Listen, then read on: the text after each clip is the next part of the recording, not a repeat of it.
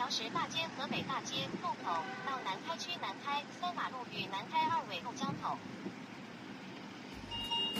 实时，共五十一米，距您车程一点四公里。从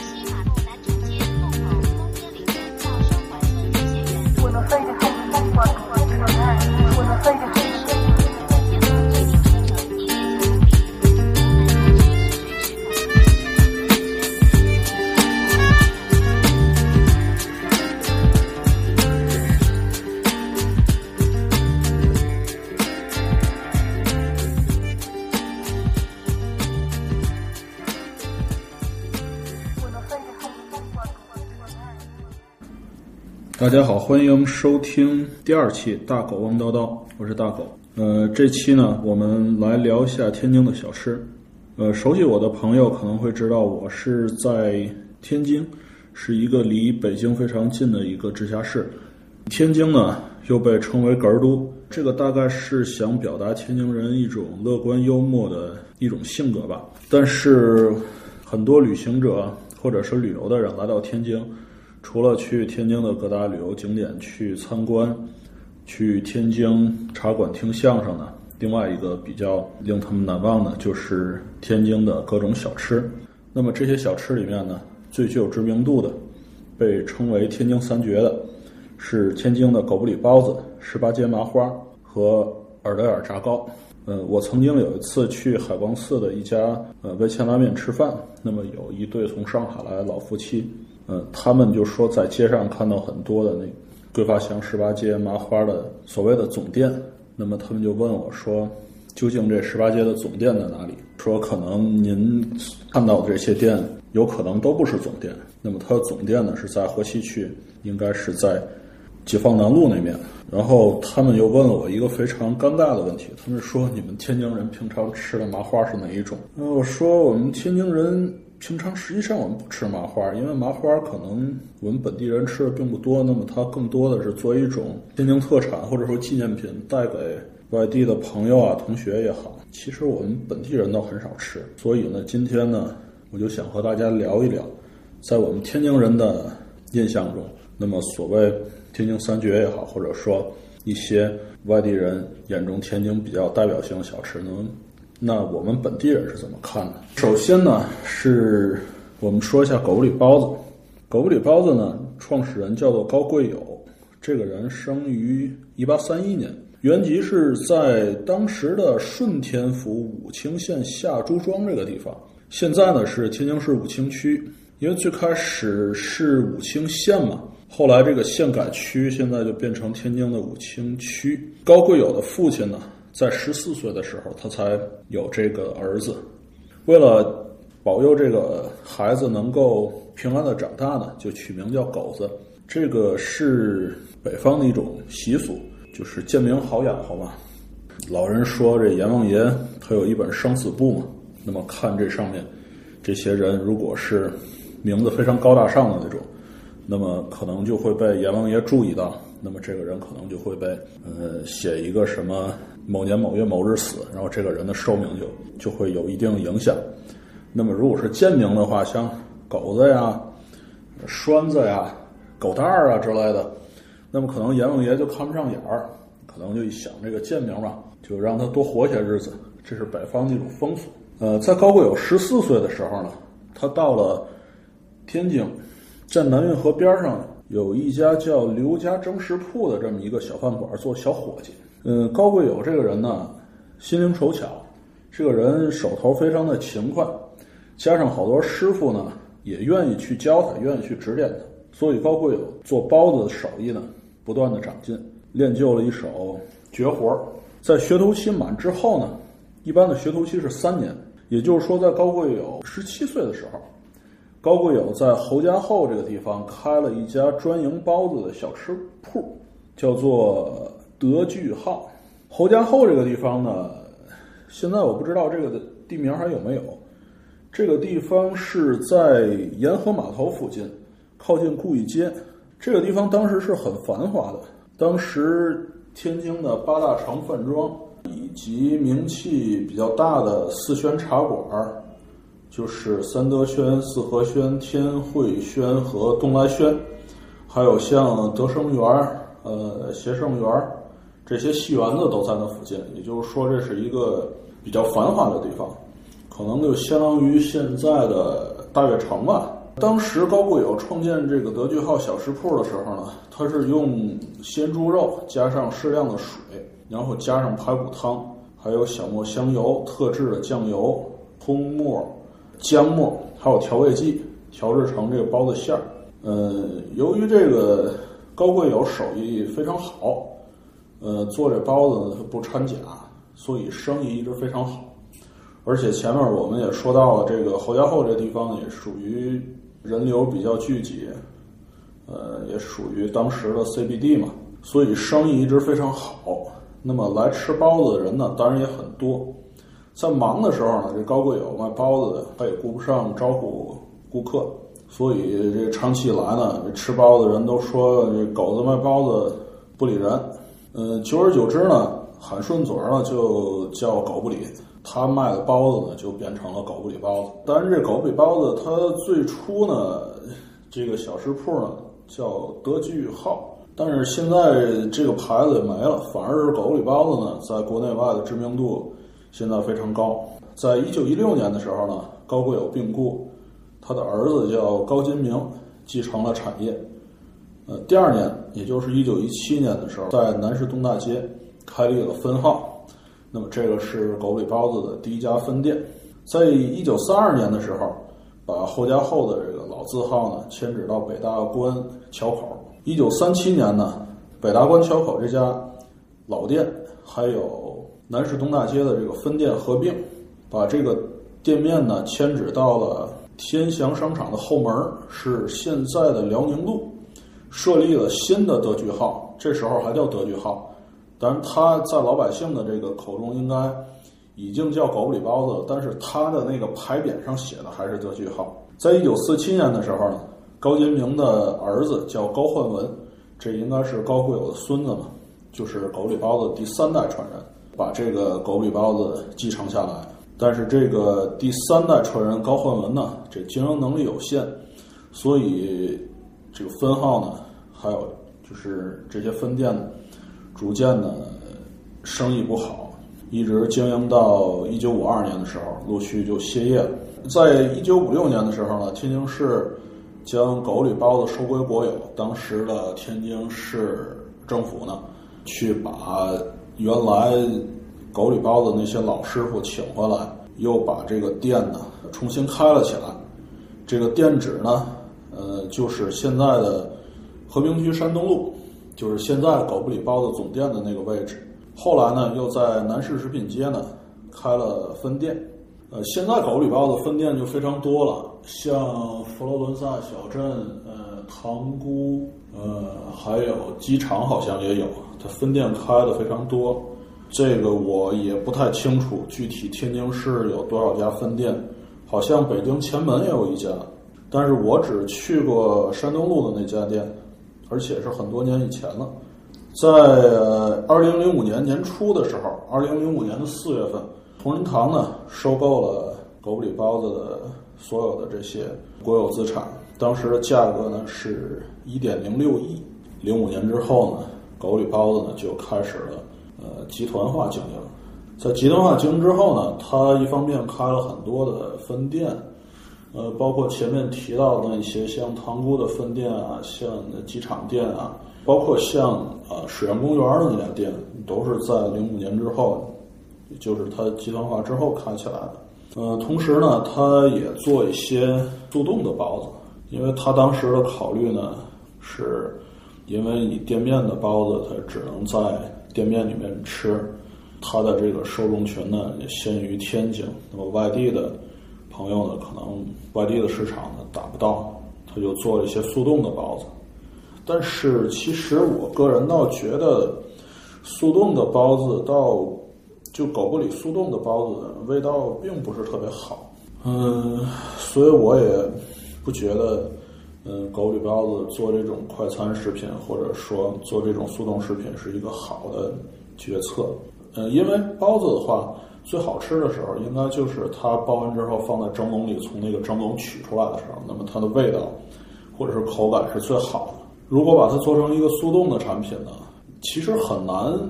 能够达到那种你在店面里吃的那种口感。而且如果做这种速冻产品的话，那么实际上它的竞争对手会多很多。你像现在的三全食品、思念。呃，万家码头，那么它都有包子呀或者饺子这种产品。那么无论说它从它的成本控制也好，它的营销渠道也好，或者说它的物流体系，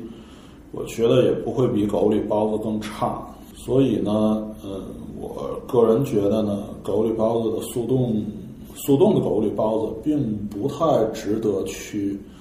做一个特产去送给别人，因为它。并不能代表狗里包子的这个水平，并不能代表狗里包子的这个应该有的这个水准。在二零一五年的时候呢，嗯，狗里包子还拿下了这澳大利亚一家咖啡连锁品牌叫高乐雅的品牌使用权，这个更是一个非常非常诡异的一个商业决策，就是一家天津市的一家老字号，那么。现在看上去好像要卖咖啡，我这个这个非常的匪夷所思，实在是想不出为什么他们要要这么做。那么他们的理由呢是现在店面的那个狗里包子呢，呃，现在也并没有一个非常好的一个利润，呃，所以呢，他们是想以这个收购高乐雅咖啡为契机，那么走一个休闲食品的这么一个路线，但是。这个真的非常无语，因为我觉得一个食品也好，或者说一家小吃也好，或者说一个饭店也好，他如果想去传承，或者说他想去有一个知名度的话，呃，其实我觉得有三个层次。第一个层次呢，就是是靠这个师傅，或者说呃这种独到的手艺，为这个原材料附加一个。一个非常非常高的价值，比如说你经常在电视上看过，呃，有师傅做那个龙须面嘛，一团面粉，那么经过他的拉伸，能够把那个面条做到可以穿到那个针孔里面，穿好几根儿。那么如果说他用这个龙须面，哪怕说加上很简单的调料，哪怕说做成，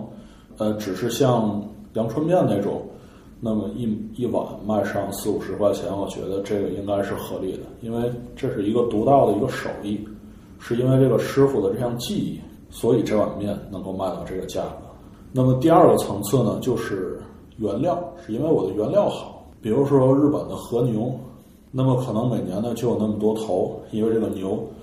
无论说从它的脂肪分布也好，或者说从它的肉质也好，那么在世界上来说，它是一个。比较高的水准。那么，无论说它的烹调方式是怎么样，哪怕说只是生吃也好，或者说做成寿喜烧啊，或者说无论怎么去做，那么它不会太差。那么，如果说因为我的和牛好，所以一份寿喜烧，比如说卖到几千日元或者说上万日元的话，我觉得这个也是说得过去。第三个层次呢，就是所谓的品牌效应。你比如说这个狗不理包子，那么它是有多少多少年的历史？它是一个天津三绝之一，所以我就要卖那么贵。我觉得这个是不合理的，这个没有任何道理。因为一个品牌的话，当然你可以用一点六亿你给它买下来，但是如果是把这个品牌能够去做大，能够把它传承下去。我觉得不只是靠钱能够去完成。嗯，我吃的时候呢，已经是很久很久以前了。然后刚才我也在大众点评网上看了一下现在狗不理包子的价格，我是非常诧异的。呃，它有几种不同的套餐或者是单点，咱们看看这个套餐的价格。有一种是六种精品传统套餐。传统猪肉包一只，传统三鲜肉包一只，干贝芥菜包一只，大虾清酒包一只，韭菜的，百年酱肉包一只，什锦素包一只，精美凉菜两款，好像还有一碗粥。这一套是卖九十八块钱，哇，这个不便宜。九十八块钱在天津市吃顿饭来说不为过，但是九十八块钱吃一顿包子，应该是挺奢侈的。嗯，还有呢，就是它的精品猪肉小笼包，现在是卖到九十六块钱一笼，一笼只有八只。三鲜包呢是要卖到一百零四块钱一笼，也是八只。至于像前面说的干贝芥菜包啊、对虾清酒包啊，这个也要一百一十二和一百二十八，这个是非常贵的。所以我觉得，至少说。我不会去吃。那么我们天津人经常去吃的包子呢，我向大家推荐几个。第一个呢是四平包子铺，这家店在和平区的昆明路和西宁道的交口，离天津总医院不太远，是在天津总医院的后面。这里呢，三鲜包子要四十一斤，猪肉包子是三十一斤，小米粥只要一块钱。一个人吃一顿的话，也就是二三十块钱吧，就能吃的非常好。至于它的包子是不是有狗不理那么好吃呢？我觉得至少说从性价比来说，四平包子铺要比狗不理要高很多。嗯，这家店呢是天津市政府组织呃下岗的女工开的，当时也算是政府做的一件好事吧。包子价格不贵，味道也不错。这家是我上高中的时候经常去吃的。还有一家呢，是比四平包子铺的年头更长一些，是天津市一些中老年比较喜欢去的，叫老幼乐包子铺。这家店在长江道上有一家，呃，在食品街的西门有一家。这家店呢，三鲜包子是四十，和四平包子铺一样。猪肉包子呢是三十五一斤，啊，云吞也不错，所以可以试试点上二两或者三两包子呢，再要一碗云吞，价格也不是很贵，味道也不错，嗯，云吞非常好，强烈推荐。另外，如果是想吃素包的话呢，天津还有一家石头门槛儿，这家店呢。在万全道和食品街都有，有很多种素馅儿，比较推荐的是豆芽菜馅儿，里面除了豆芽菜呢，还有香干粉皮儿，有芝麻酱和腐乳汁儿调的料汁儿，非常好吃，只需要两块五一个，吃一顿的话呢，肯定吃不了二十块钱。这个呢是我们的狗不理包子，每次录节目呢，我都会。很紧张，所以每次在节目录完之后呢，我都要通过这个电脑去剪掉很多的东西，很多说错的啊，或者是不应该录进去的东西。所以今天录节目的时候，我带了一块啤酒过来，那么可以让我不会那么紧张。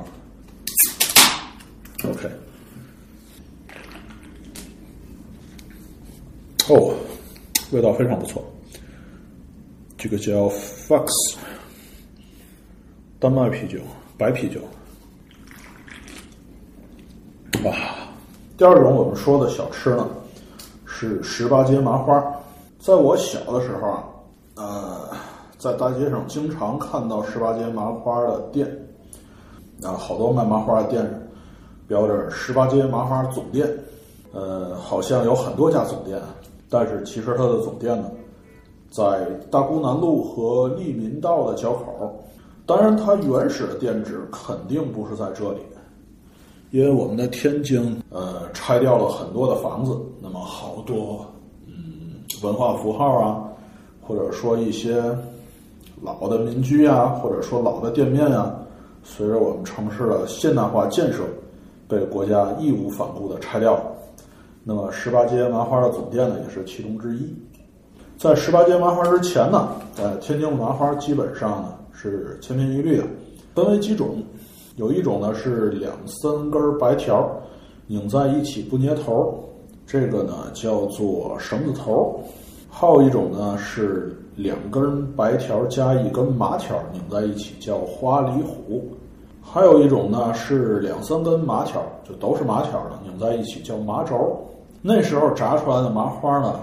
呃也是很脆的，但是比较硬，大概和现在的东北卖的那麻花差不多。小小的吐槽一下，东北的听众不要生气啊。在清朝末年的时候，在天津卫的海河西侧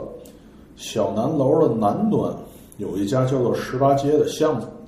这个巷子现在应该已经被拆掉了。有一个叫刘老八的人，在这个巷子里开了一家小小的麻花铺，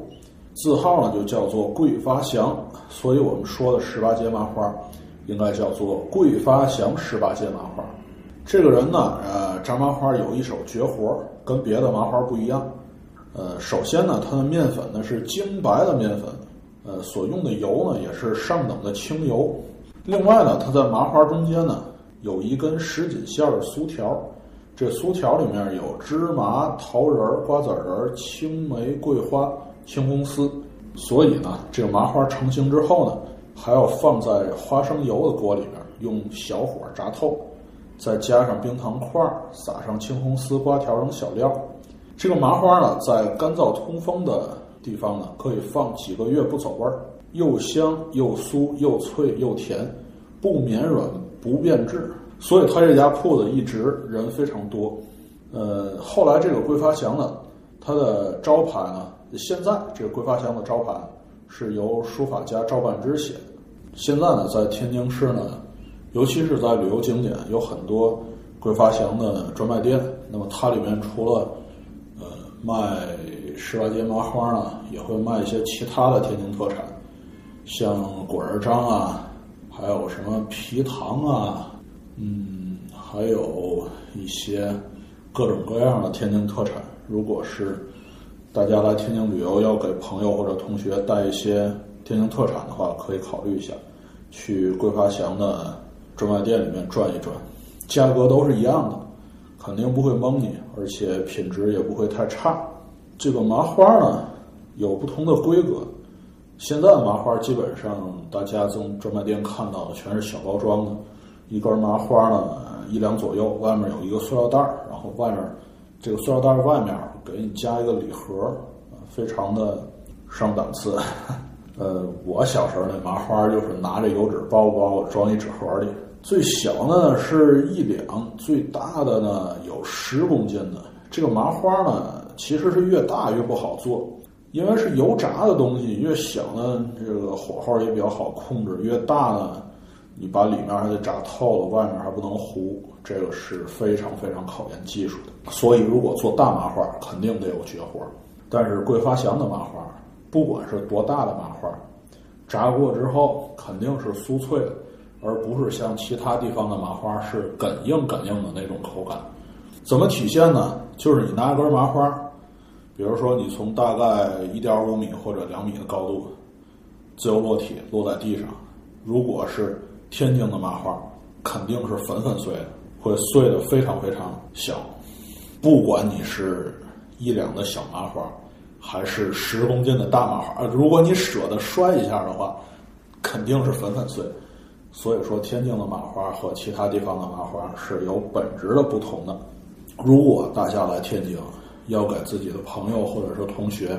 或者是同事也好带礼物的话，啊，十八街麻花是强烈推荐的。呃，口感非常好，非常好吃，而且呢可以存放一段时间，也比较好带。尽管我们天津人不吃，但是这个东西本身是非常好。第三种呢是耳朵眼炸糕，耳朵眼炸糕的起源呢要更早一点，它是起源于清朝光绪庚子年间，公元一九零零年，那有多少年了？一百一十六年。呃，是由回民刘万春创制的。最开始的时候呢，是推着一个独轮车，在鼓楼北大关一带。走街串巷的流动售货，鼓楼这个地名现在还有北大关，嗯，我不知道是不是这个地名还存在。嗯，后来呢，就这个刘万春呢就改在顾义街的西口，在北门外大街上摆摊设点，现做现卖，就相当于一个卖炸糕的小摊贩。再后来呢，刘万春和他的外甥张奎元合伙，在北门外大街呢租了一家八室间房的门面。说是门面，这其实是一个脚行的休息处。脚行可能就是当时的搬运工之类的。当时在这个门面上挂了“刘记炸糕”的招牌，就开一炸糕店。因为这炸糕店呢，特别靠近顾玉街和真市街。那顾玉街这个地方现在还有。当时呢，在这个顾玉街上，有很多的像当铺啊、银号啊、布铺啊、鞋帽店，还有很多很多有钱的一些富户。那么这些人。无论说是过生日啊，或者办喜宴啊，或者是买卖开张什么的，因为炸糕有一个“高”字嘛，那么这个买卖家也好，或者说富户了，或者说有钱的人家，为了借这谐音呢，取步步高升的这吉利，那么就要去这刘记炸糕店去买炸糕，需要提前去预定，所以这个刘记炸糕店的生意一直非常的好。嗯，传统的耳朵眼炸糕呢，用的是阳村和喜物和子牙河沿岸文安坝县产的黄米和江米，把这个黄米和江米呢，用水泡胀后，用石磨磨成膏状，盛在布袋里，经淋水发酵后兑入碱，做成面皮儿。这个馅儿呢，是用天津出产的朱砂红小豆。嗯，现在还是不是天津出产的朱砂红小豆？不知道了。至少说狗不理包子现在用的面呢，已经是进口面粉了。因为我从网上刚才查了一下，现在狗不理包子用的面已经是美国和加拿大的面了。为了提升品质也好，或者是什么原因吧，我这是再顺便小小的吐槽一下。所以现在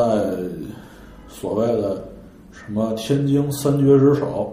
那么他用的已经是美帝国主义的面粉了，所以还是不是天津的小吃呢？能不能算作天津的三绝？啊，这个不多做评论了。那说回到这个耳朵眼炸糕，用这个红小豆做成豆馅儿之后呢，加入优质的红糖，在锅里面小火熬成豆沙馅儿，晾凉之后呢，就是耳朵眼炸糕的馅儿，包的这个江米和黄米。做成的皮儿里面之后，温油下锅，勤翻勤转，这样炸出来的炸糕呢，色泽金黄爆刺儿。爆刺儿这说法，我觉得可能是指的是那个炸糕外面那个皮儿是比较粗糙。大家如果吃过的话，应该应该就知道。那么这样的炸糕呢，外皮儿呢是酥脆不梗，里面呢是柔软糯黏。嗯，非常非常好吃。在五七年的时候呢，刘氏炸糕店呢改成公私合营。在这一年，好像天津市好多的店都改成公私合营了。在一九五六年的时候，天津市将狗不理包子收归国有。那好像对这个传统小吃或者说这些私人的商业来说，一九五六、一九五七应该是一个比较重要的年头。在一九七八年的时候呢。经天津饮食公司定名呢，改成耳朵眼炸糕店。炸糕呢，更多的时候呢是作为一个早点，但是它的重要程度呢不会高于煎饼果子或者是嘎巴菜或者老豆腐那种传统意义上的天津早点。所以说，其实我们天津人平常吃的也不是太多。但是如果你来天津的话呢，建议你尝一下。但是这个就不太适合给朋友带了。因为炸糕只有在炸出来的时候，那么它才是最好吃的。你如果一放的话，那个皮儿就塌下去，你吃不出那个脆的口感。而且你如果热着吃还好，你凉了吃你觉得比较油。所以如果来天津的话呢，可以去试一下。但是遗憾的是呢，呃，因为城市改造以及各种原因，那么当时在北门里大街的这家店。已经早就没有了。如果说你有总店情怀的话呢，可以去东北角书店的底上有家大福来，里面可以买到这样炸糕，价格也不是很贵，但是我记不清多少钱了，好像是三块五还是多少钱，非常便宜，可以去试一下。但是不建议吃太多，因为比较油、比较甜，吃多了可能对身体会不太健康。但是就不建议给朋友带了，因为一放这个就不脆了，不好吃了。啊，我们就先聊到这儿。后面呢，我可能会再用一期去聊一下天津的早点，因为天津是一座吃货的城市，尤其是天津的早点有非常非常多的种类。可以毫不夸张的说，如果你每天选一种早点来吃的话，你可以做到在半个月之内每天早晨都吃不同的早点。那么这个话题我们会在后面找一期来聊。感谢收听本期大狗王叨叨，大家可以通过网易云音乐、喜马拉雅和荔枝订阅收听我们的节目。如果您喜欢我们的节目，请为我们的节目点赞。如果您有任何反馈，也欢迎您为我们的节目留言。谢谢。